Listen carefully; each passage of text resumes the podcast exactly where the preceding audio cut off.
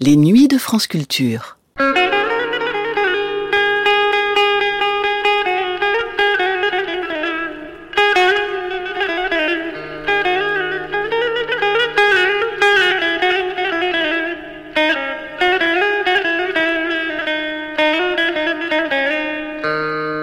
Tout au long du XXe siècle, la ville d'Istanbul vit une petite révolution démographique qui transforme sa physionomie. Pendant la période ottomane, l'ancienne capitale impériale était une cité cosmopolite où des communautés grecques, arméniennes, juives cohabitaient avec la population turque et sunnite. Mais en quelques années, au début du XXe siècle, cet équilibre séculaire est chamboulé. La tragédie du génocide arménien et l'avènement de la Nouvelle République y sont évidemment pour quelque chose. Les communautés sur lesquelles reposait l'équilibre d'Istanbul la quittent à mesure que la ville voit aussi venir à elle de nouvelles populations originaires d'Anatolie. L'émission que vous allez entendre dans un instant s'attarde sur cette question des identités multiples, plurielles, de la ville de l'époque ottomane jusqu'à la fin des années 1980. C'est le troisième épisode d'une série de quatre nuits magnétiques intitulée J'écoute Istanbul les yeux fermés par Franck Venaille et Bruno Sourcy. Un épisode intitulé Les enfants d'Istanbul. Première diffusion de cette émission sur France Culture le 7 juillet 1988.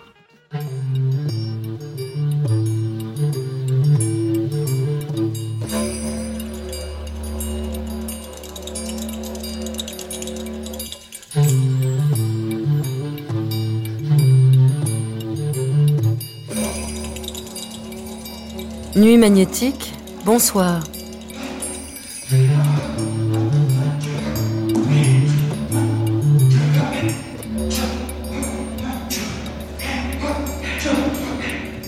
Au marché de Sarrière, les jeunes gens vendent des boissons, des brochettes et des pains.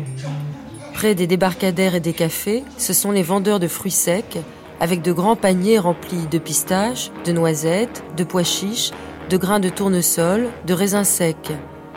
Quand vient l'été, des adultes portant sur leur dos de magnifiques fontaines ornées de cuivre vendent de l'eau accompagnés par des enfants qui traînent des arrosoirs. Bruit du vapeur, klaxon des voitures sur le pont du Bosphore, cris des vendeurs ambulants, sirènes des bateaux. Toute cette semaine, nuit magnétique, j'écoute Istanbul, les yeux fermés, Franck Venaille, Bruno Sourcy. Les nuits d'hiver sont déchirées par le cri du Bazassi qui vend une bouillie acidulée faite de millets fermentés. Au printemps, sort le vendeur de limonata avec ses grands bocaux de citronnade et de jus de cerise. La Blue Line, la ligne des minarets. Sur les rives du Bosphore, des réminiscences de Riviera. Lumière verte des jetées, les cargos soviétiques glissent sans bruit sur la surface du Bosphore. Boulevard à bus, blancheur des grandes mosquées, cabine téléphonique jaune, pâtisserie étudiante, cimetière aux tombes de marbre blanc, mais aux noms gravés en noir, dédale de la Corne d'Or, et toujours le vent qui revient à l'approche de la mer. Bosphore, on dit que le bleu du Bosphore est unique, saturé de reflets. On dit que les appels des mouettes et les sirènes de bateaux rendent les matins sublimes. On dit aussi que pour reconnaître un quartier d'Istanbul, il vous suffit de fermer les yeux.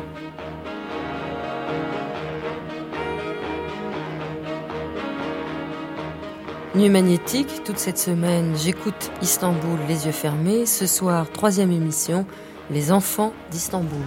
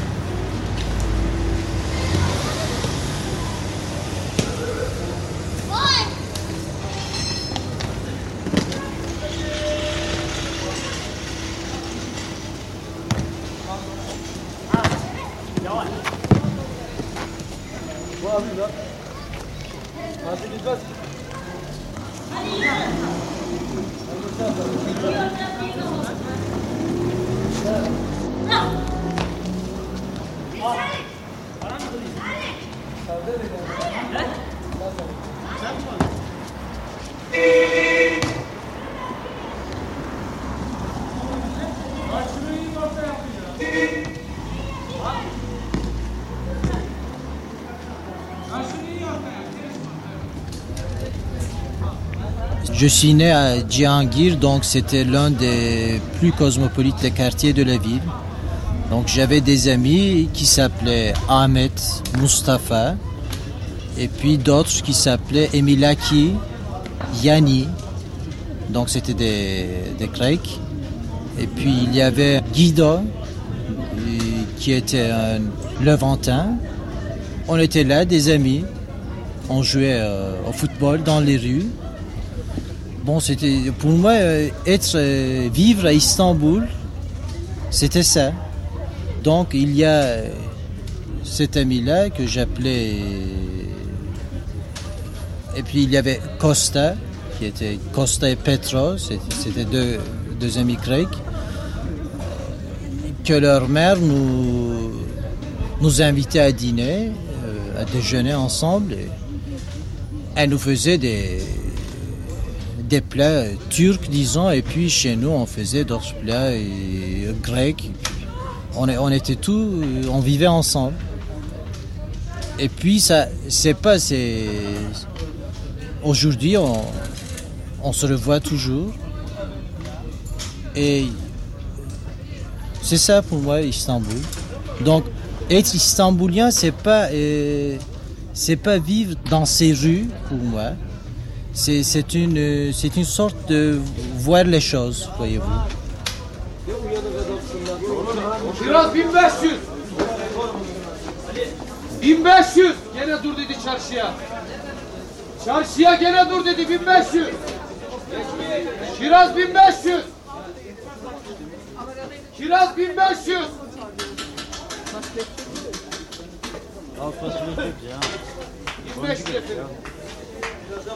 Gene 1500 abicim kiraz. Ne kadar? Vereyim. Kiraz gene 1500. 2000 alma abicim. 2000 alma abicim. Parayı diyor, mala ver diyor. Mala, mala, mala. 2000 alma Ben- oğlum. Sen olarak şey yaptım. Herkes yesin abi. Ona göre demedim mi? Öyle oldu yani. Herkes yesin abi. Ama sen bir uğraş oğlum.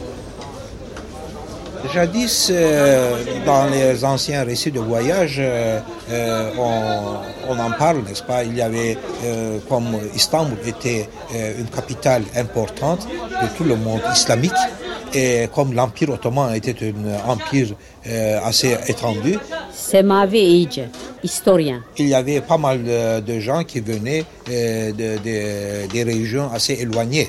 Euh, alors, euh, tous ces gens-là avaient des, habits propres à eux. Euh, donc, on voyait particulièrement sur le pont de Galata des habits tout à fait différents l'un de l'autre. Et en outre, les minorités avaient presque comme des uniformes, n'est-ce pas, des habits qu'ils portaient. Alors on les pouvait facilement distinguer un grec ou bien un arménien d'un turc, ou bien un arabe, ou bien euh, un gens qui venait de la Syrie, ou bien de Tripoli, etc. Mais euh, généralement, euh, lorsque généralement les minorités parlent, n'est-ce pas, nous pouvons très facilement distinguer celui-ci est un grec, celui-ci est un arménien, celui-ci est un genre de, de l'Est, n'est-ce pas, ou bien de ça c'est de l'origine arabe, etc. Beyoğlu, c'est le quartier le plus européen, si vous voulez, ici. Mais européen, euh, à Istanbul, bien sûr, autant que possible. Yıldızhan Yayla, directeur du lycée de Galatasaray. Et C'est le quartier où il y a euh, plus d'églises, n'est-ce pas, je crois. Vous pouvez, vous pouvez entendre les cloches qui sonnent, euh, l'éclat, non? Et puis le, le bazar de, de poissons, si vous voulez, balık pazarı. Il y a des passages euh, qui, où, vous pouvez vivre un peu l'ambiance européenne. Mais quand je dis européen, c'est l'Europe de 1920, ou comme ça. vous pouvez même voir, il est tout près du lycée, juste en face du lycée, il y a des passages là. Et puis le passage de, Fleurs, si vous voulez, là où il y a beaucoup de juifs, des Turcs d'origine juive, et, mm, grecs, et arméniens même qui sont venus d'Albanie, vous savez. Il y a des, des musulmans euh, qui sont venus de là. On peut entendre toutes les langues ici. à Istanbul avant, même avec euh, les races, avaient des métiers un peu. Par exemple, les Albaniens étaient des jardiniers et ils vendaient le, foie. Et aussi, euh, les Arméniens, c'était plutôt les bijoutiers. Les Grecs avaient des restaurants. Euh, les Juifs, c'était dans le business. Et puis, euh, il y avait tout un petit peuple merveilleux de, petits commerçants, d'artisans, etc., qui pouvaient être grecs, arméniens ou juifs, qui rendaient la ville extrêmement pittoresque et bouillonnante de, de, son. Euh, le, son d'Istanbul à cette période-là a été quelque chose de merveilleux, ce qui la rendait extrêmement attrayante.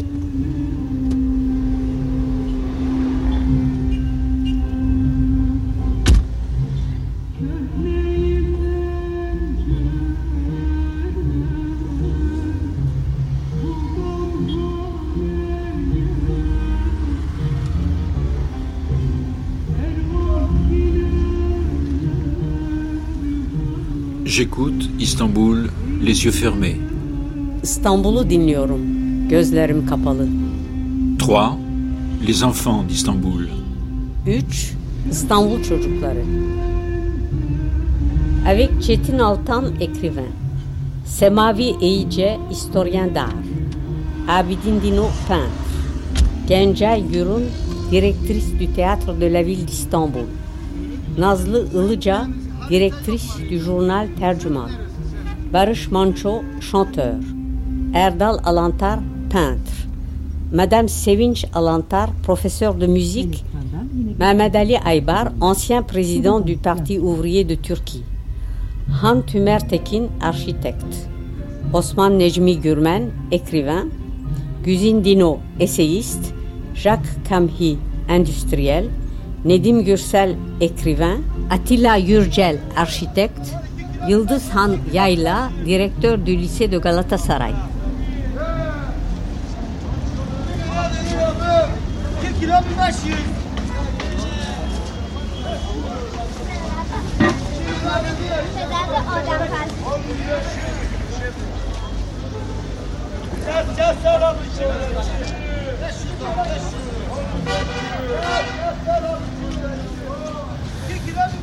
Bon, voyez-vous, euh, on traverse souvent le Bosphore, même dans une journée.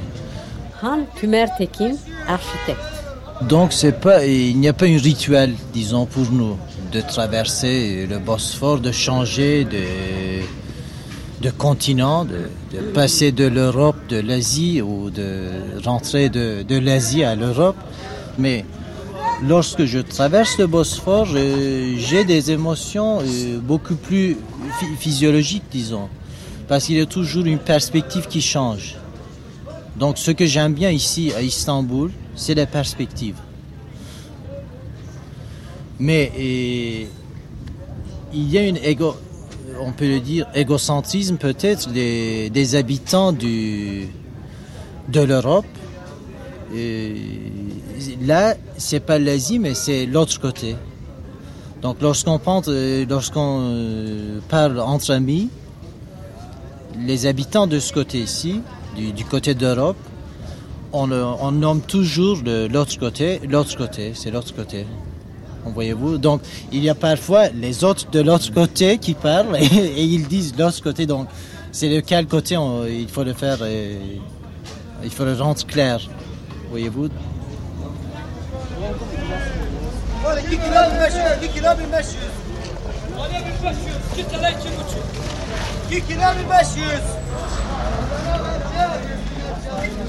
Moi personnellement je ne suis pas Istanbuliote, moi, moi je suis né à Üsküdar. Et c'est donc c'est le côté Asie d'Istanbul. Et eh bien nous on est euh, on est d'ici nous. Pour nous euh, l'autre qui va c'est eux. Euh, ils, sont eux. Et, nous, c'est nous. Et ben, qui, qui sommes nous, qui sont eux? Bon, nous, c'est nous, enfin, nous, c'est côté euh, asiatique d'Istanbul, on se considère quand même. Évidemment, ici, je, parle avec, avec beaucoup d'ironie maintenant, hein, c'est beaucoup d'humour. On est plus civilisés, quoi, nous, ici, on est, ici. Ils sont eux, ils sont de l'autre côté, euh, les Istanbuliotes. On, est, on est les sudistes, quoi, ici. Non, évidemment, ça, c'est pas sérieux ce que je dis, mais enfin, c'est. Bon, bon, on sent quand même au fond de notre cœur une, petite touche. Bon, alors, euh, introduction faite, quand je passe à Istanbul, ben, eh bien, je leur fais honneur, quoi, en, en passant de l'autre côté. Ben, je, vois que vous riez aussi, ben, parce que je ris beaucoup également. Et ben, alors pour eux, euh, pour eux, euh, nous, on est, on, est des fous, nous, on, est des aveugles. D'où le nom de Kadikeuil, le, quartier, enfin qui englobe Moda, où je vis maintenant, et, et partie de Kadikeuil. Kadikeuil, paraît-il, paraît-il, c'est eux qui disent ça, hein, paraît-il c'est la ville des, aveugles, parce que euh, construire une ville en face d'Istanbul, qui est tellement belle, ben, il faut être aveugle, paraît-il. Bon, ils nous appellent les, les, les, les petits-fils, les arrière-petits-fils des aveugles. Bon ben, c'est le point de vue, bien entendu. Ben, nous, on les fait honneur quand on passe de l'autre côté. Enfin, nous, nous, les gens qui vivons ici, on a une raison d'y de, habiter, quoi. Ici, on est pépère, on vit bien. Ben, c'est simple, allez. Vous avez quoi euh, comme bruit là-bas, l'autre côté Le matin, je parle le matin, hein, vous avez les corbeaux et les mouettes. Mais ici, on a les merles, on a les rossignols, ben, même, même les oiseaux savent où, où vivre hein, par Istanbul.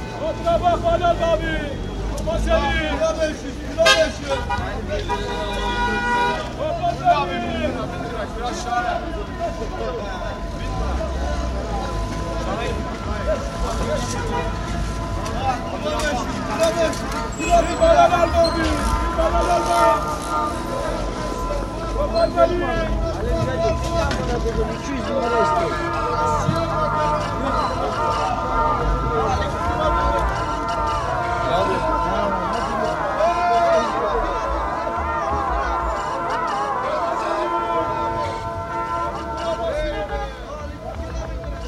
J'étais gardien de vaches. Je traversais la ville avec mon troupeau. À d'autres moments, j'étais aveugle. Je vendais des produits miracles dans le bazar. On me connaissait, on me saluait quoi? Je reconnais bien là les signes de votre incrédulité. On peut voir en étant non-voyant, entendre au plus fort de la surdité générale et s'exprimer librement, les lèvres cousues. J'avais ce que je viens de dire, la cécité, la surdité, la bouche cousue, j'allais à mes affaires. Ah, nul mieux que moi ne pouvait sentir toutes les nuances du marché aux épices. Je fus cet homme-là, je fus tel autre, la ville est grande. Elle vous permet tous les déguisements, toutes les ruses. Hello me criait le policier en faction devant la prison. Je lui montrais ma manche vide. Il me reconnaissait, s'agenouillait, me baisait la main. Je lui demandais juste de quoi payer ma chambre dans le bouge. Je me souviens de Mehmet II le Conquérant, de cette année 1458, où il fit de la ville la capitale de l'Empire ottoman. J'avais égorgé près de 300 guerriers venus d'Occident. J'étais un esthète. Une nuit, si vous le souhaitez, je vous parlerai du raffinement né de la terreur. Quoi? Qui me parle? Qui va là? Rien, personne, une ombre, rien qu'une ombre. Toutefois, un homme traverse le Bosphore dans une barque pourrie et accomplit le voyage initiatique d'Europe en Asie. Cet homme, c'est le sultan, le sultan magnifique. Voici Venaille le magnifique au cœur de la nuit d'Istanbul. J'ai tué, j'ai éventré. Il le fallait. Je ne regrette que mon bras coupé, tranché par une lame ennemie, mon bras qui est désormais semblable à l'astre solaire. Je le sais, les voyageurs du désert s'orientent en le regardant.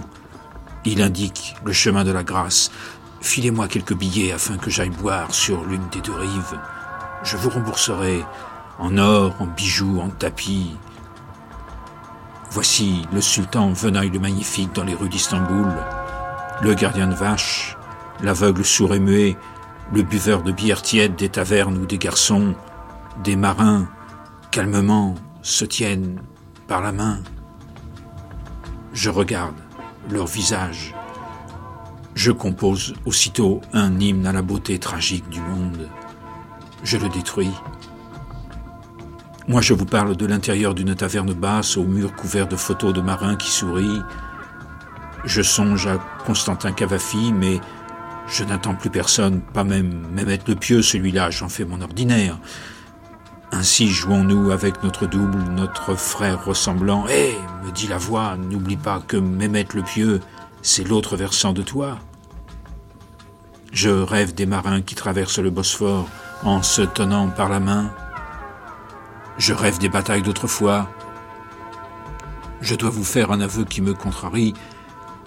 J'ai aimé faire la guerre et je reprends un peu de bière tiède, tiède, tiède. C'est un rêve.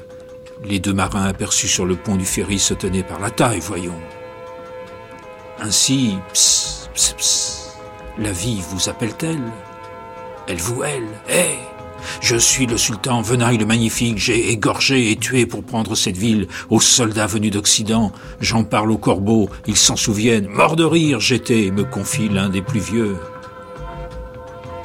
Ne croyez pas que je blasphème.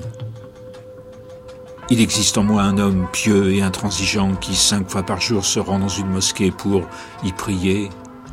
Je me lave la tête avec ma main unique. Je suis un sultan légitime et comme tel me comportais autrefois avec les êtres qui s'allongeaient sur ma couche. D'une rive à l'autre, j'écoute les oiseaux crier. Cette nuit, comme la ville est calme, je ris doucement je me souviens des trois jours de pillage, de carnage. Laissez vivre les aveugles car ils voient derrière les pensées de chacun des soldats. Laissez vivre le gardien de troupeau. Saluez en moi un seigneur ottoman et refilez-moi quelques Deutschmark, la monnaie la plus favorable aux sourmets de circonstances.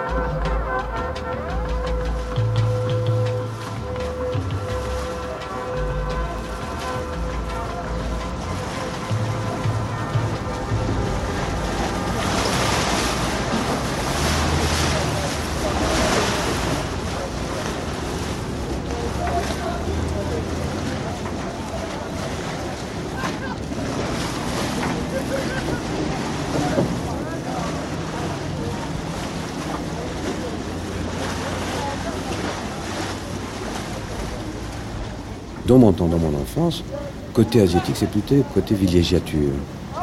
Les gens se cossu, ils avaient leur maison là-bas. Osman Necmi Gürmen, écrivain. Puis il y avait des petits quartiers, c'est vrai, mais ce n'était pas le centre de la ville. Le centre de la ville, c'était le côté européen.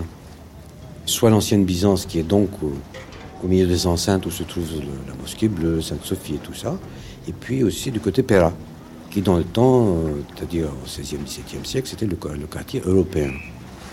Et c'était le quartier européen, on appelait même les vignobles de Pera. Tout ce qui est bâtiment maintenant à l'époque, c'était des vignobles. Et de ce côté-là, il n'y avait presque pas de mosquée. Il y avait une église, il y avait un couvent, il y avait le même franciscain, mais c'est à partir du,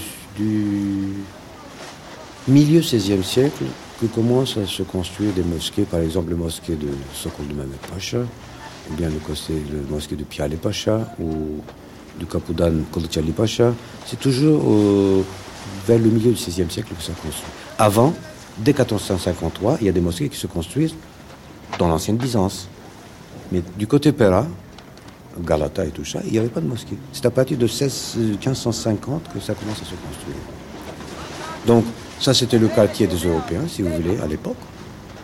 L'ancienne Byzance était devenue donc la capitale. Et le côté asiatique, c'était plutôt des faubourgs, des petits faubourgs. Et puis, dans mon enfance à moi, c'était devenu le côté villégiature, où on allait pendant l'été. Il y avait des gens qui habitaient aussi. Mais enfin, plutôt, le centre était le côté européen.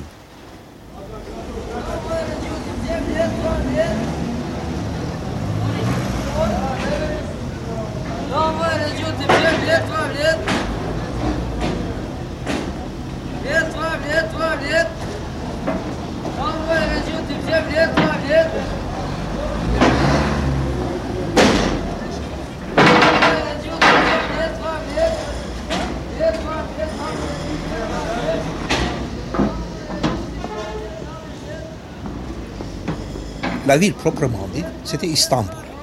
Euh, Le triangle, n'est-ce pas, composé, euh, englobé dans les anciennes murailles, dans l'enceinte euh, byzantine. Et, généralement, les Levantins, ce sont, vous savez, les Levantins, c'est une population un peu euh, bizarre, n'est-ce pas, composée des Grecs, des Arméniens, des Maltais particulièrement, euh, des Italiens, des Français, euh, qui sont venus ici, n'est-ce pas, et qui se sont amalgamés. Et donc, euh, on a obtenu ainsi une population qui, qui était ni euh, italien, ni français, ni grec, ni arménien, ni turc, euh, quelque chose de, comme ça euh, bizarre, euh, qui parlait toutes les langues possibles. Et il portait aussi des noms quelquefois italiens, quelquefois maltais, quelquefois grecs. Euh, et ça a disparu avec l'Empire ottoman. Et ces gens-là, les Levantins, habitaient généralement Galata, c'est-à-dire l'autre côté de la Corne d'Or. Les deux bords du, du Bosphore étaient généralement turcs, mais il y avait aussi quelques villages occupés par des Grecs. Par exemple, à Arnavutköy, euh, généralement, les Arméniens étaient un peu dispersés. Euh, il y avait aussi des riches Arméniens qui avaient leur maison de plaisance euh, sur le Bosphore. Euh, tandis que pour la côte asiatique, généralement, au début, il y avait seulement un village, à. Un village à qui avait une, population mixte. Euh, C'est-à-dire, euh, il y avait des Turcs musulmans, il y avait des Grecs, il y a même actuellement euh, une, deux églises assez importantes grecques là-bas. Il y avait des Arméniens et même des Juifs. Par contre, Üsküdar, qui est euh, presque en face de la ville, directement en face de, l'ancienne ville, était euh, un village plutôt musulman turc. Même il y a, mais il y avait un quartier qui est euh, arménien et qui est resté encore arménien. Mais par contre, euh, à Üsküdar, il n'y avait pas de juifs. Les juifs préféraient une, un autre village qui est tout à côté de Üsküdar. Et même encore, il y a un euh, cimetière historique euh, appartenant euh, aux juifs. On peut le voir facilement euh, en allant euh, vers le pont euh, des anciens sarcophages euh, avec euh, des inscriptions hébraïques.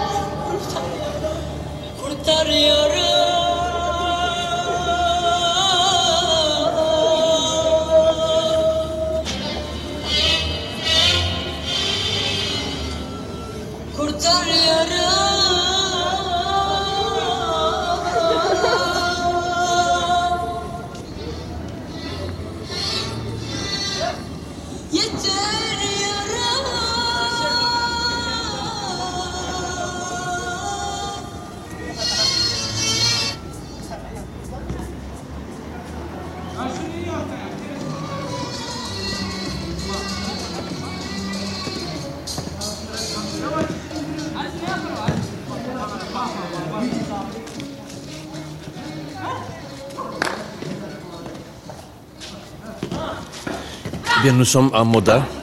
Ça s'écrit M-O-D-A. Et d'où son nom. C'était le quartier à la mode, paraît-il, de l'époque. hein. Et ce quartier a été, euh, a été bâti, je peux dire ça, en 1803 par une colo- colonie britannique.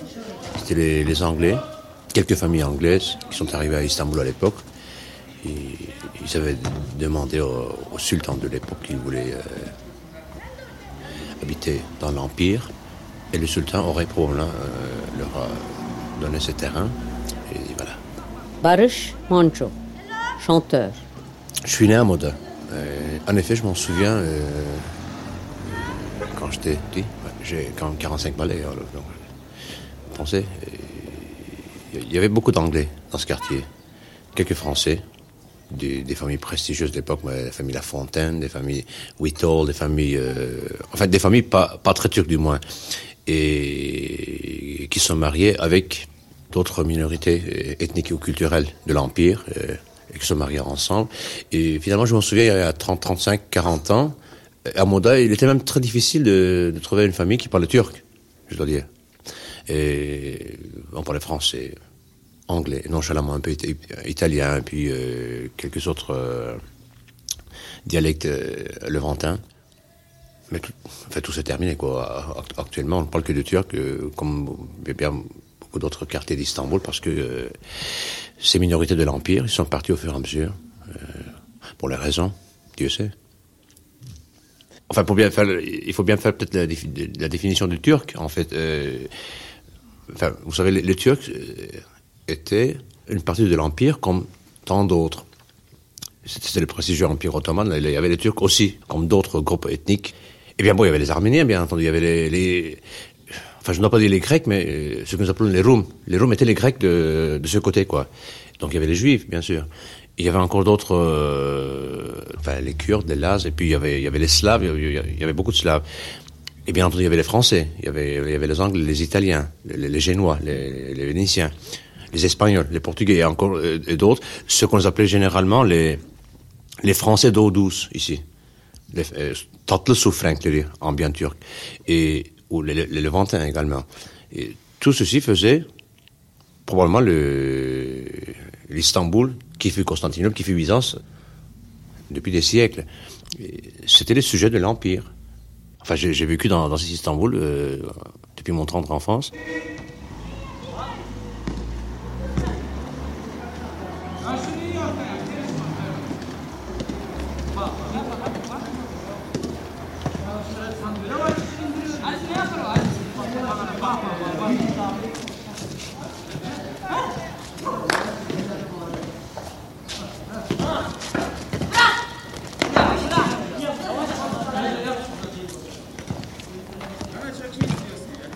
Mon métier, je voyage beaucoup dans le monde entier.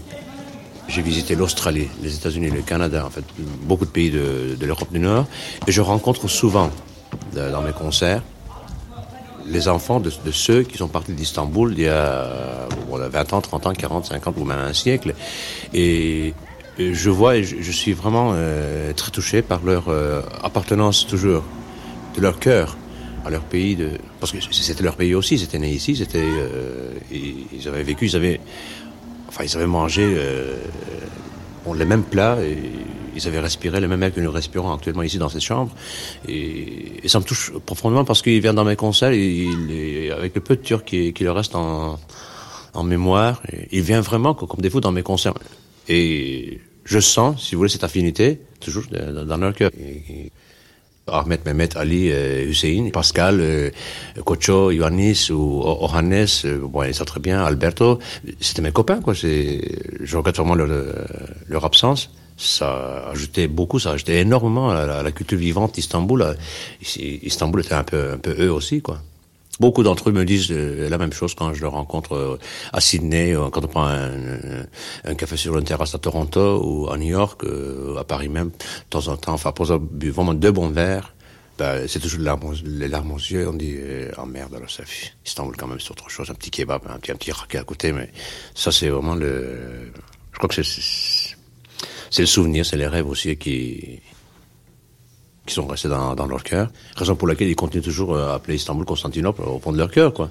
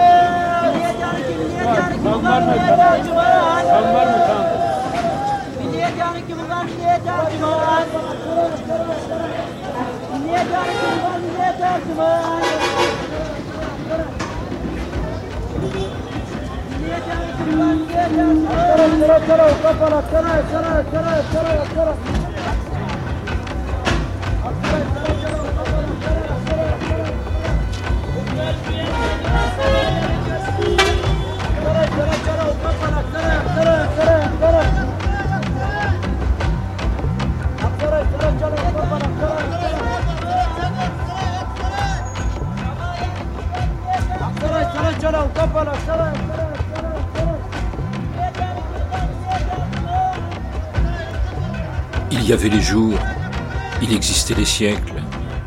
Évoquant les premiers, j'en parlais au présent, pour les seconds, drôle d'affaire. Le passé suffisait-il? J'aurais pu, juste dû. Voilà ce que je me récitais chaque matin, longeant le fleuve, manieur de langue et de petits métiers, escamoteur un peu trafiquant. Il faut bien vivre. Il existait les siècles. Il fallait bien faire avec les jours même et surtout dans les cours de mosquées les plus anciennes, contre de vieilles et antiques forteresses, près du Bosphore même. Enfin, même un crétin ne s'interroge pas sur l'âge de cette mer intérieure.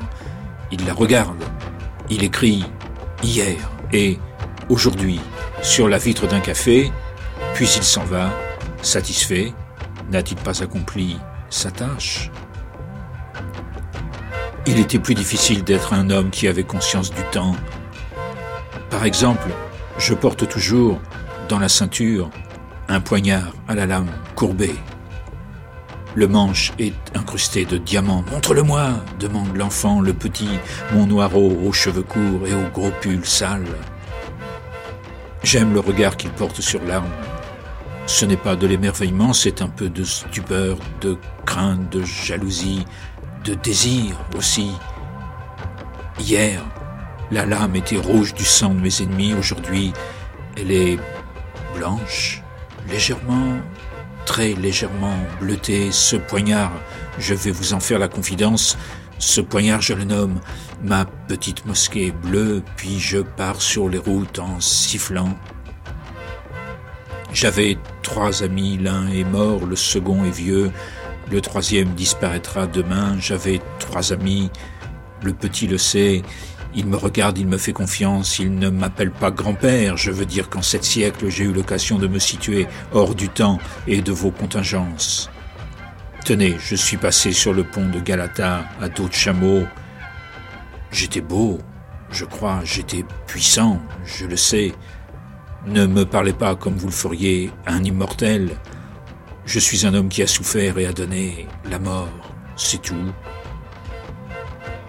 Il y avait les jours, il existait les siècles, les seconds prenaient consistance dans la matière même de la mosquée de Soliman le Magnifique.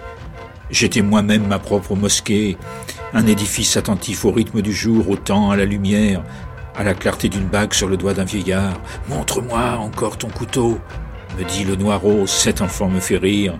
Il ne sait pas qu'il vit sur des caisses, des pièces d'or qui un jour seront à lui. En attendant, il va dans la ville, regarde, propose, achète, revend. Il aime jouer au football, il regarde quelques belles étrangères. Ces femmes dont je tuais les époux et qui me rejoignaient, on dit c'était, on se reprend et l'on prononce simplement c'est. J'avais envie de vous parler du temps qui s'installe sur Istanbul.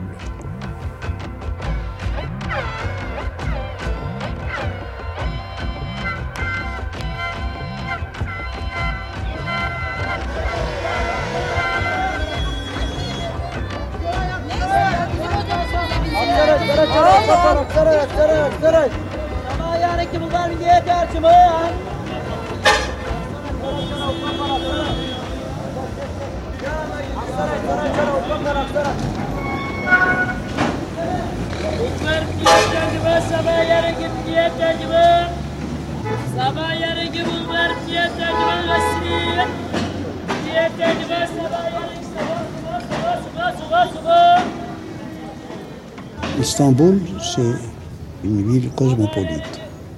Istanbul appartient à toutes les ethnies qui y vivent. Mehmet Ali Aybar. C'est notre ville à tous.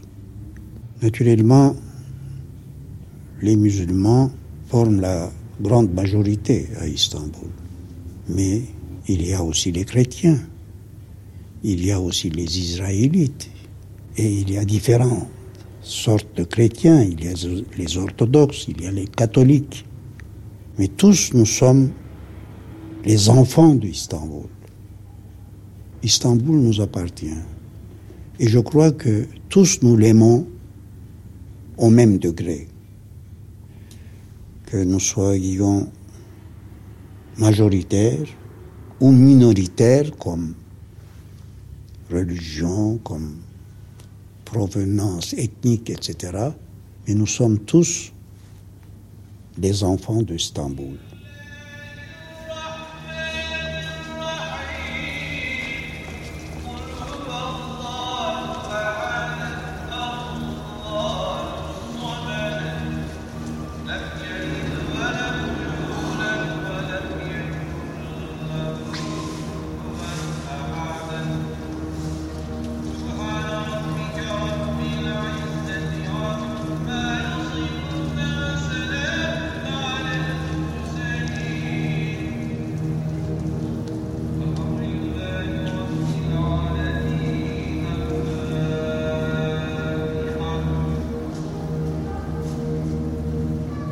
l'Empire ottoman était très tolérant.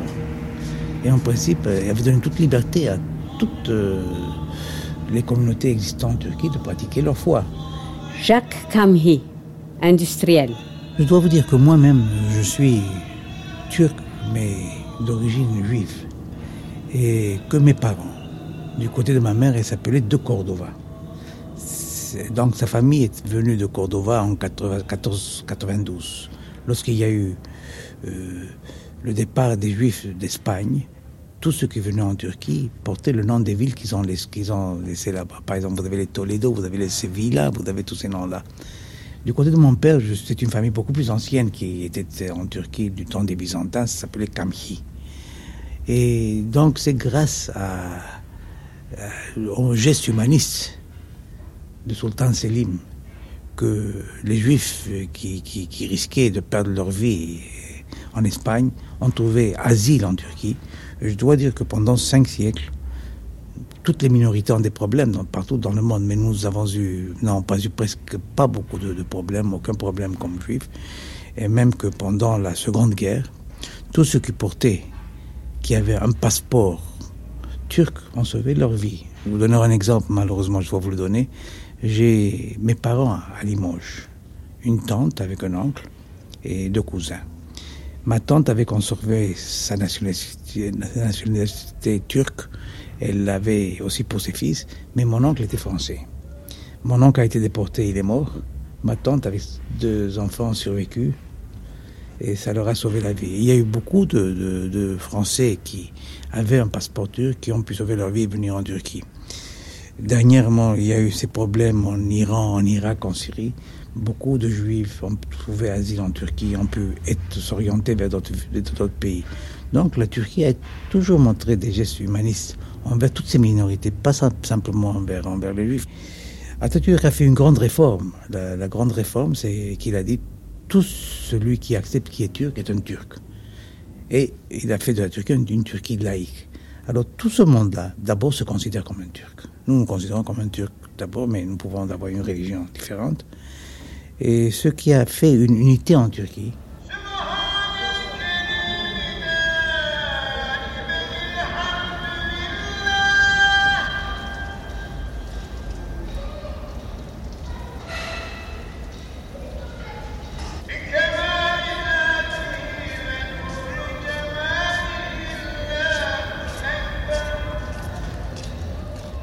jamais eu entendu d'histoire de confrontation entre les différentes minorités d'Istanbul. Au contraire, moi-même, j'ai été élevée, dans un milieu cosmopolite. À l'école, en classe, il y avait autant de, de musulmans, turcs musulmans, que de juifs, d'arméniens, de grecs, de français, d'anglais même.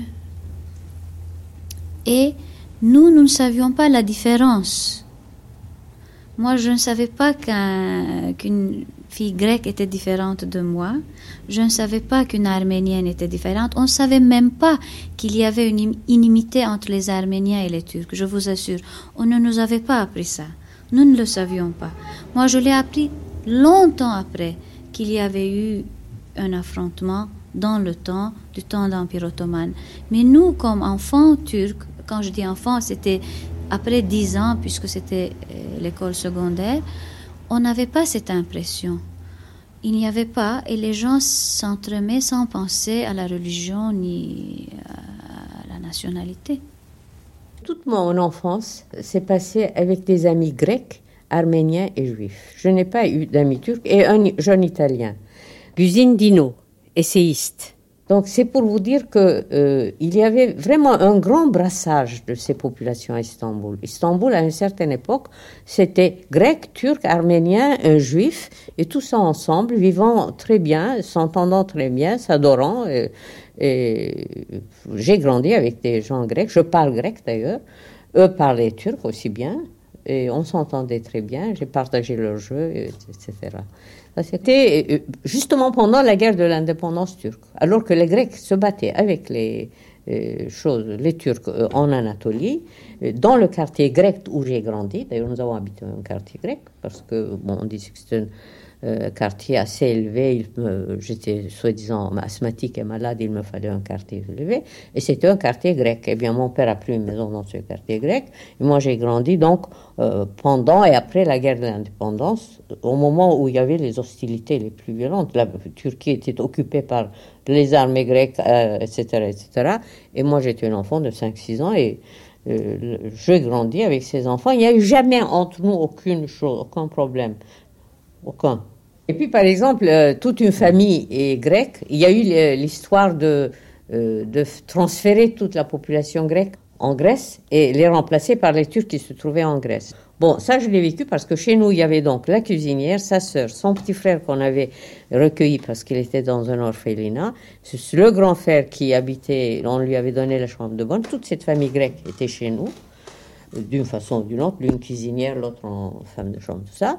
Et ça a été des sanglots et des pleurs pour nous quitter. Parce que, à cause de ça, ils sont partis parce qu'ils ne pouvaient pas faire autrement. Mon père a fait tout son possible pour essayer de les retenir, mais il n'a pas réussi. Donc, c'est pour vous dire que on nous a arrachés. Mais qui C'est toute cette grande guerre euh, mondiale qui a abouti à ce désastre pour lequel la population grecque et turque n'était pas prête. Elle était habituée à vivre ensemble depuis des siècles.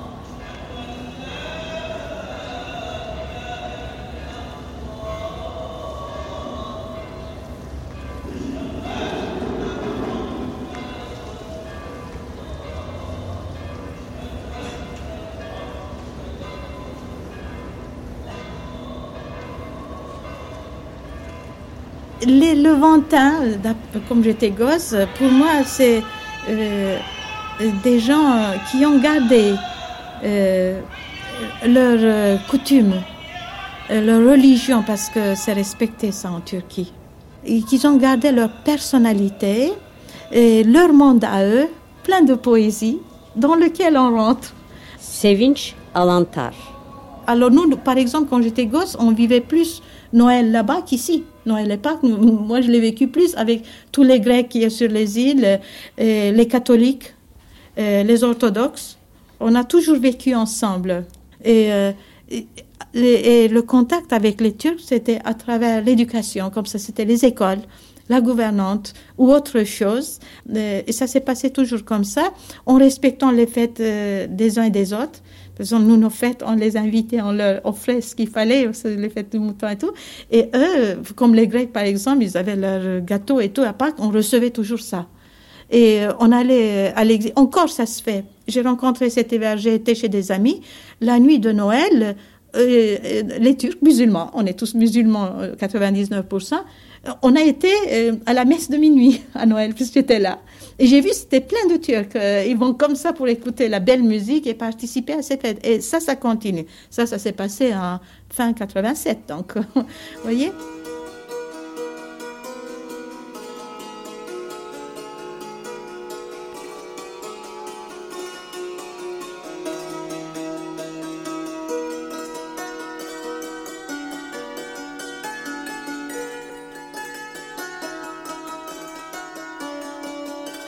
Que quand on est gosse, on ne se rend pas compte de ces choses-là. C'est tellement naturel que pour moi, être avec euh, un copain, un ami en classe qui était d'origine grecque ou turque ou israélien, ou- on s'en rendait même pas compte que ça existait.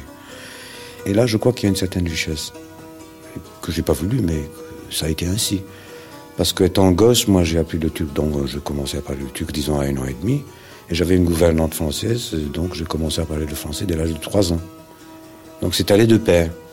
J'ai fait la- l'école primaire dans une école turque d'État. Et puis dès le, secondaire, j'étais avec euh, au collège Saint-Joseph, donc dans un lycée français. Ça a été de pair. Si j'ai étudié la géographie, je l'étudie en, deux langues. Si le maths, c'était en deux langues. Euh, donc tout a été de pair. J'ai pas pu voir en réalité la différence que pouvait exister, la différence catégorique dans cette conception qu'on appelle orientale et dans cette conception qu'on appelle occidentale. Je ne sais pas si c'est une perte, si c'est un pouce, si c'est négatif ou si c'est affirmé, si c'est positif. Ça, je ne peux pas le savoir. Et je crois que pour moi, Istanbul, c'était la même chose. Tant que j'y vivais là-dedans, je ne m'en rendais pas compte.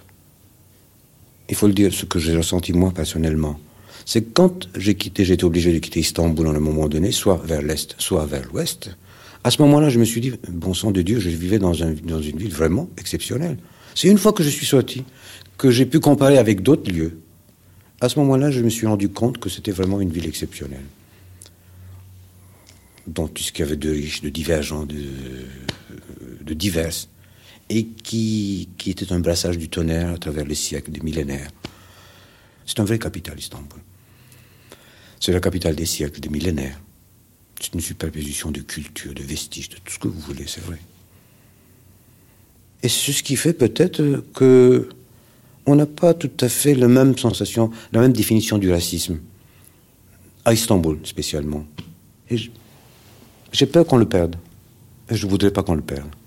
Cette façon de vivre ensemble, cette volonté de vivre ensemble. 1500 lira, 10 bin liralık yaptı. Eşeğe bindim züğütü, eşekten indim. 10 bin liralık yaptı. 1500 lira, 1500 lira. Sadece koşu edinme, biz koşu edinemedik. 10 bin liralık yaptı. 1500 lira. Sattın sigara var? Baksana biraz. Dobra, dobra. Ya o bana gözünü yok. Bunu var ya.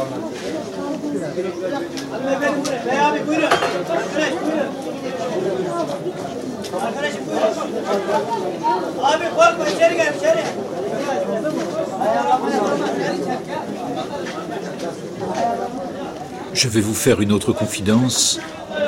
Un matin, j'ai regardé la création du monde.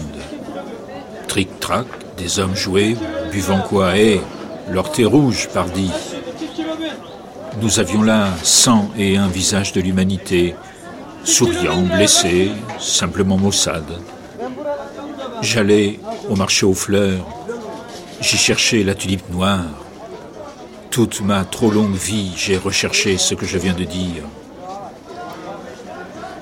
Il existait de grandes plaques bleues dans le ciel, bleu ici, argenté ailleurs, derrière chacune des collines. La création du monde, dites-vous? Je viens d'évoquer le rouge, le bleu, le noir, l'argenté. J'aime surtout le rouge, à cause du sang. Je vais vous faire une autre confidence. Je suis un homme qui a souffert et qui ne pense pas que le monde naturellement soit bon. C'est pourquoi j'ai égorgé tant de croisés, c'est pourquoi j'ai tellement aimé Mehmet, le sultan magnifique, qui fit plier ses milliers d'ennemis un à un. Un matin donc, j'ai vu ce que j'ai dit. J'assistais d'abord à la réunion du conseil de Corbeau. Le plus vieux d'entre eux est borgne. Il vole péniblement sur la ville, mais si les navires de la sixième flotte américaine savaient vraiment qui il est, alors ce sont des salves entières que leurs canons tireraient sur lui. Ce corbeau porte une cape noire, il va pattes nues. Ce corbeau me fait songer à Mehmet le Pieux qui marche dans la ville, serré dans un vieux manteau noir, pieds nus, narguant les fils électriques qui traînent sur les trottoirs. Je suis un homme d'ordre, je suis également le prince de la décadence. Je n'aime pas voir les hommes, les portefaix porter ce que j'appelle le poids du monde sur leur dos. Oh, oh, oh, poussez-vous, laissez le travailleur aller son chemin. Et tant que vous y êtes, lavez-lui les pieds au passage, bénissez-le. Voilà ce que j'appelle la création du monde. Ces marcheurs en bleu, le visage noir, allant dans les contre-allées du bazar sous l'œil des corbeaux. Chai, chai, chai, pour tout le monde. Surtout quand je cherche la fleur d'Anatolie, la tulipe noire, que l'on s'écarte de mon chemin. Je suis le sultan Venaille le Magnifique. J'ai tué et égorgé. J'ai connu charnellement 7613 femmes. On l'oublie, je crois. Eh bien, ce matin de la création du monde est là pour, à tous, le rappeler. Je ne vous parle pas des odeurs de ma ville, la radio est là pour les restituer.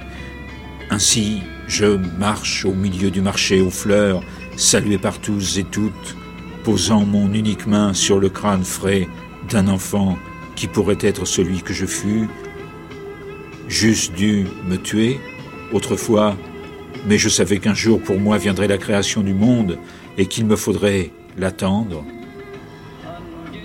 Je n'aime pas vos images, poète. Poète, je n'aime pas que vous existiez. C'est pourquoi je ne vous parle pas des odeurs, c'est pourquoi j'évoque simplement ces trouées bienheureuses entre deux immeubles gris, avec la mer qui apparaît et qui est comme quoi Une femme allongée ah, vous me faites ricaner, qui est simplement une immense masse d'eau, c'est tout. Eau, bienheureuse, lorsque je faisais la guerre, je pouvais rester six longues journées sans boire, et je donnais ma part aux prisonniers avant de leur arracher l'œil droit. Mes chevaux, mes chevaux, ah ça que l'on donne à boire à mes bêtes. Mes bêtes qui, elles aussi, ont participé à la création du monde ce matin-là, loin des poètes. Ainsi, je pouvais être gigantesque et le plus modeste des nains, passant d'une taille à l'autre à cause d'une simple réflexion, de l'intonation d'une voix, d'une plainte nouvelle décelée dans la voix du musin. Je, je, je, je vous parle de moi, au milieu des travailleurs, des vendeurs, des pickpockets peut-être. Eux aussi font partie de la scène de la création du monde, n'est-ce pas? J'aime aussi les cireurs de chaussures qui haïssent Mehmet parce qu'ils marchent pieds nus. Est-ce drôle? Et je vous salue également, vendeurs de parfums, de cerises aigres, de chaussettes tombées d'un camion, de cigarettes au détail. Oui, que l'on m'apporte mon narguilé, afin que je puisse rêver à mon aise de ma ville. Bonne fille, avec les marchands d'aphrodisiaques, les baumes du sultan, j'en ris. Écartez-vous, laissez venir les vendeurs de pain au Cézanne, de cartes à jouer non truquées, de petites flasques de mercurochrome, vendeurs de moules farcies, d'eau fraîche citronnée, de maquereaux grillés, commerçants pauvres qui louent leurs balances et leurs toises, vendeurs de concombres en tranches, de boutons, de billets de loterie douteuse, vous aussi, vous également, vous participez à la création du monde, chaque matin, dans le rouge et les plaques bleues du ciel, et je salue tout de même le poète Nazim Hikmet et le poète Horan Vili, et chaque portefeuille, et je vous salue tous qui êtes le monde même.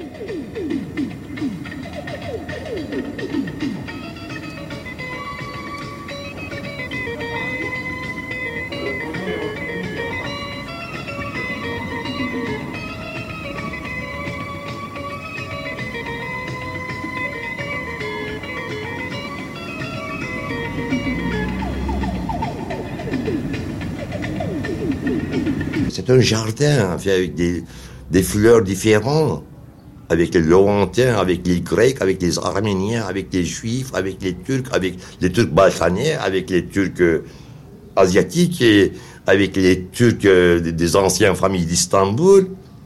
Et c'était enfin une façon d'être un euh, empire culturel. Il ne faut pas enfin débalancer la balance qui existait auparavant avec les Grecs, les Arméniens, les Juifs, les Albanais.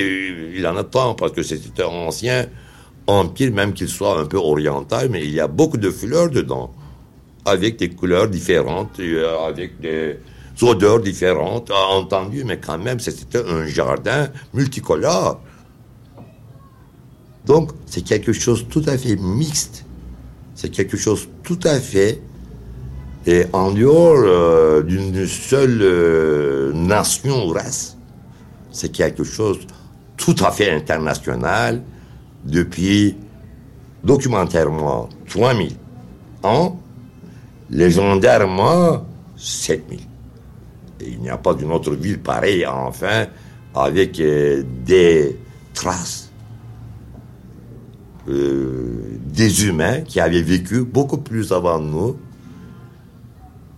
qu'ils soient musulmans ou non musulmans. Donc c'est quelque chose quand même qui est... Euh, on peut discuter entre l'église et mosquées, je sais pas, avec les synagogues, quoi, parce que c'est humain ça. Hum, humanisme, enfin, euh, c'est un bassin. Il ne faut pas, enfin, de, faire cesser les robinets qui coulent dedans. Et les robinets, peut-être c'est le christianisme, c'est l'islamisme, c'est peut-être la poésie, c'est un peu la vie bohémienne, ou euh, de, se rencontrer, ou l'amour, je sais pas, enfin. Mais surtout pas la guerre, hein.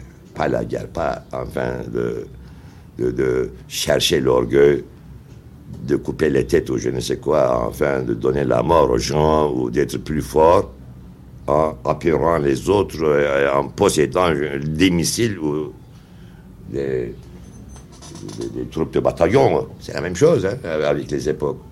D'être plus fort pour donner la mort, qu'est-ce que ça veut dire? Ça ne peut pas être super, superposé avec une ville comme Istanbul, qui a une histoire beaucoup plus, beaucoup plus profonde que la vie d'un humain, d'un général, d'un empereur, d'un sultan, même d'une race, d'une nation.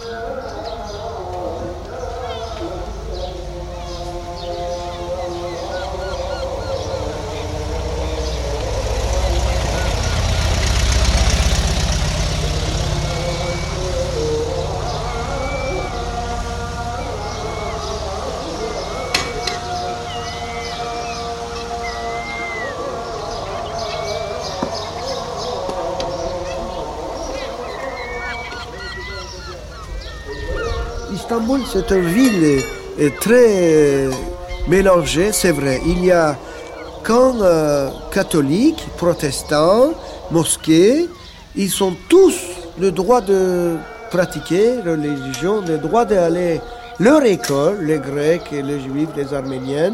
Et s'ils veulent aller à l'école turque, ils y vont aussi. mais il n'y a pas une obligation. Absolument pas. Même nous, par exemple, moi j'ai des souvenirs d'enfance quand j'étais à Kadikoy, côté Asie, il avait une euh, église grecque. Il avait deux filles, monsieur, qui sont le cloche, euh, comment s'appelle ça en Europe? Euh, Zangoch, le grec qui dit Zangoch, c'est le monsieur qui annonce euh, une heure, une fois par heure, c'est ça? J'ai grandi avec ça. Juste à côté, après une heure, il avait les muezzins qui chantaient. franchement, c'est un mélange génial. J'étais ravi. Et les, filles de Monsieur Grec, ils étaient à mon âge. On jouait en même temps, on mangeait en même temps. Ils venaient dans mon jardin. C'était le voisin jardin euh, à Istanbul. C'était une église, c'est vrai. C'est très mêlé, très très euh, ami en plus.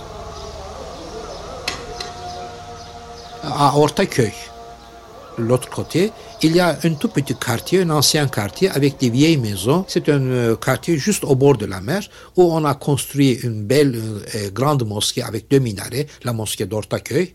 euh, juste au bord de la mer. Et dans ce quartier, devant la mosquée, dans ce quartier, il y a une église chrétienne et à côté, il y a une synagogue.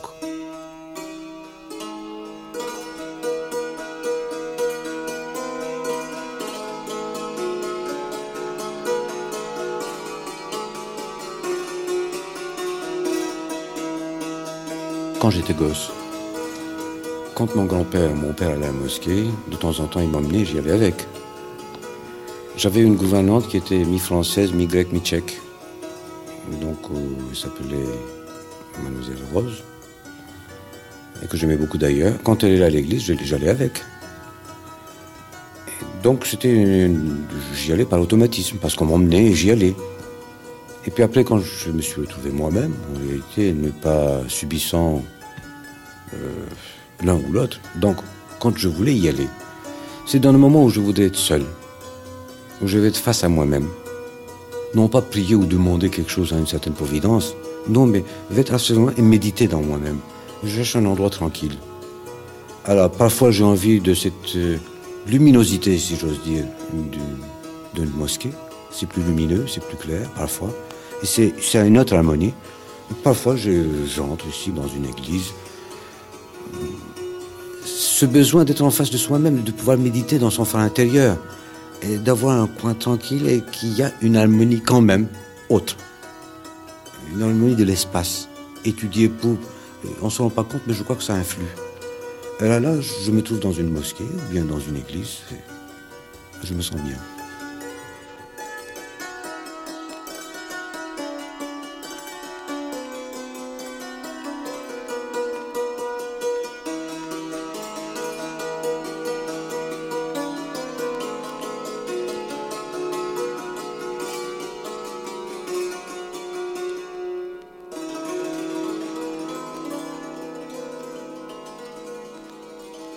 Istanbul a toujours été une ville cosmopolite. C'était vraiment euh, la capitale impériale avec tous les sujets de l'Empire euh, qui cohabitaient dans les divers quartiers. Ça a toujours euh, subsisté. Mais à l'heure actuelle, on peut parler d'une autre cosmopolitisme d'Istanbul qui n'est plus le même. C'est-à-dire que certaines euh, minorités euh, historiques de la ville euh, ont bien quitté la ville. Certaines communautés chrétiennes ont immigré, émigré plutôt, pardon. Mais d'autres ont, pris la place donc de ces gens qui sont partis. Istanbul est toujours actuellement la synthèse, le résumé de toute la terre anatolienne cette fois-ci. Donc, ces nouveaux venus qui viennent là pour trouver du travail, euh, pour gagner leur pain, euh, s'installer dans la vie, qui continuent à, contribuer à cet aspect plus ou moins cosmopolite euh, d'Istanbul. Et que l'on voit refléter soit dans la vie quotidienne, soit dans les formes urbaines, architecturales ou autres, dans le mode de vie, façon de, se vêtir, euh, de, vivre la vie dans les différents quartiers, la vie dans la rue, les vitrines et tout. On voit cette, euh, ce nouveau cosmopolitisme dans donc les, soit les faubourgs, soit dans, soit dans les quartiers qui se multiplient euh, chaque jour euh, dans la ville et autour de la ville, dans les quartiers de Gecekondu, les bidonvilles, les, nouveaux euh, quartiers qui se développent avec tous les éléments indigènes que les gens, en arrivant dans cette ville, apportent avec eux. Donc, tout l'élément anatolien qui s'installe euh, dans une capitale euh, mondiale, euh, historique, et qui crée, qui crée ou qui fait revivre cette diversité formelle, architecturale, culturelle, qui est aussi toujours le reflet d'une certaine forme de, vie, de, culture urbaine, de culture en général. Mustafa. Buyurun abi. Süleyman Buraya çay ver. Anlıcan'ın meşhur yoğurtları binen.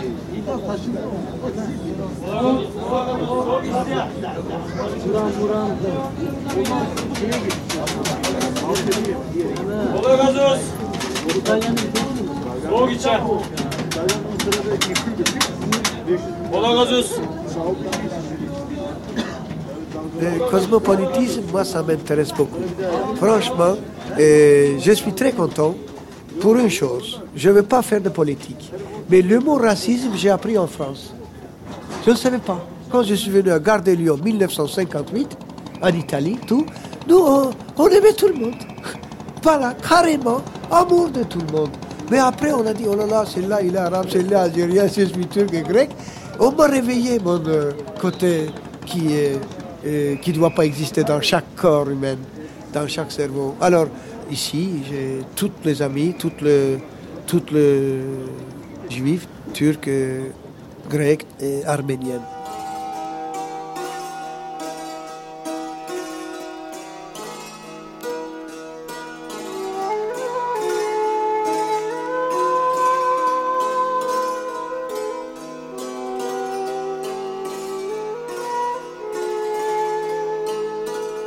Istanbul, c'est une, ville où, qui vit, quoi. Là. Istanbul vit. Istanbul, c'est, une ville folle.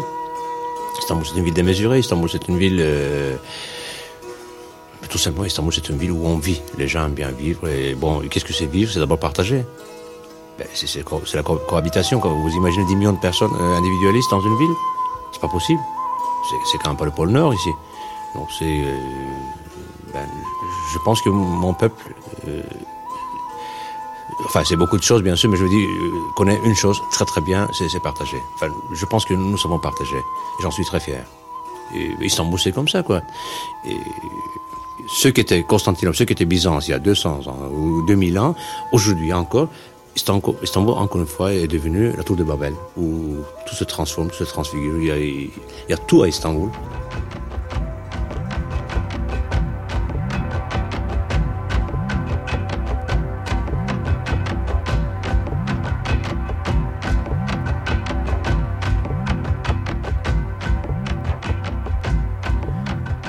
Existait l'oubli.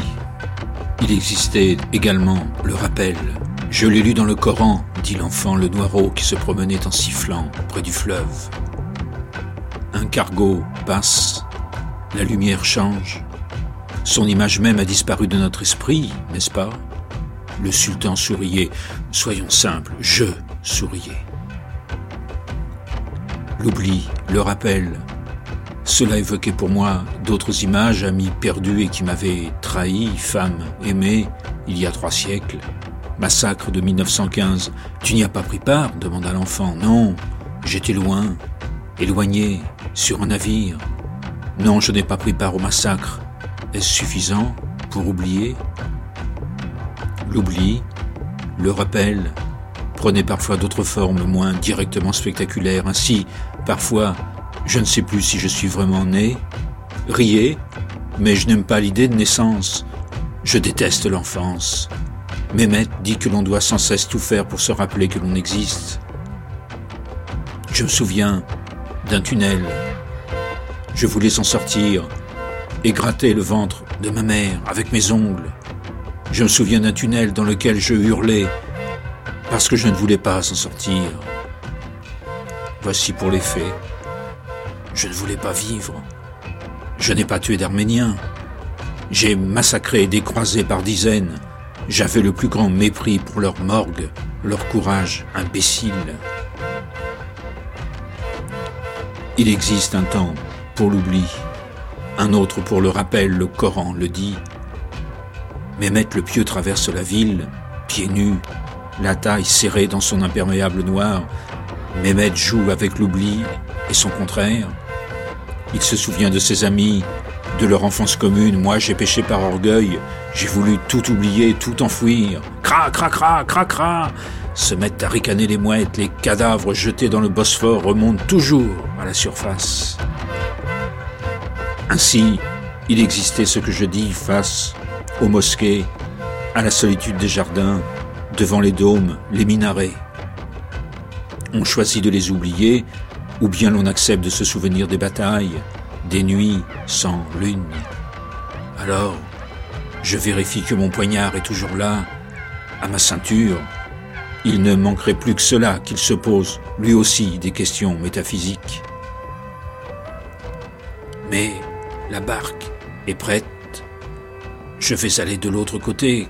Quelque chose m'appelle et me demande et me crie de venir. Je vais sauter dans la barque. D'autres soirs, j'utilise la vedette rapide mise à ma disposition par la direction du palace. Il fait nuit. Je tiens dans ma main gauche cinq doigts qui sont autant de rappels de l'enfance. Je lève mon visage vers le ciel. Je sais que je vais retrouver la forme du membre manquant du bras droit, ce bras qui m'a fait ce que je suis, sultan, sultan venaille de magnifique, celui qui n'oublie rien et qui pourtant est encore un enfant.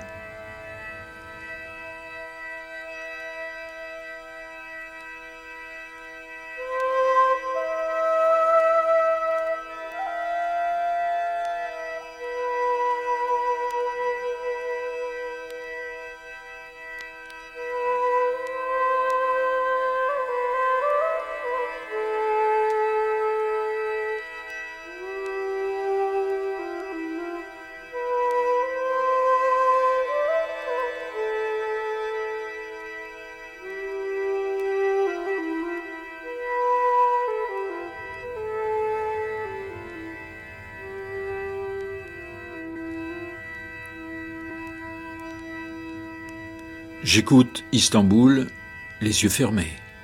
İstanbul'u dinliyorum. Gözlerim kapalı. 3. Les enfants d'Istanbul. 3. İstanbul çocukları. Avec Çetin Altan, écrivain. Semavi Eyice, historien d'art. Abidin Dino, peintre. Gencay Gürün, directrice du théâtre de la ville d'Istanbul. Nazlı Ilıca, directrice du journal Tercüman. Barış Manço, chanteur. Erdal Alantar, peintre. Madame Sevinç Alantar, professeur de musique. Mehmet Ali Aybar, ancien président du Parti ouvrier de Turquie. Han Tümer Tekin, architecte. Osman Necmi Gürmen, écrivain. Güzin Dino, essayiste. Jacques Kamhi, industriel. Nedim Gürsel, écrivain. Attila Yurcel, architecte. Yıldız Han Yayla, directeur du lycée de Galatasaray.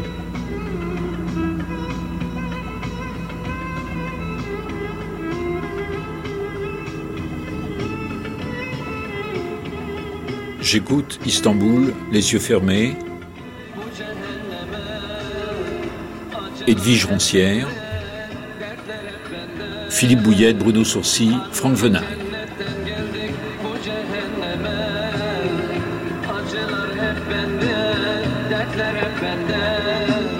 Cette émission a été diffusée pour la première fois sur France Culture le 7 juillet 1988. À suivre.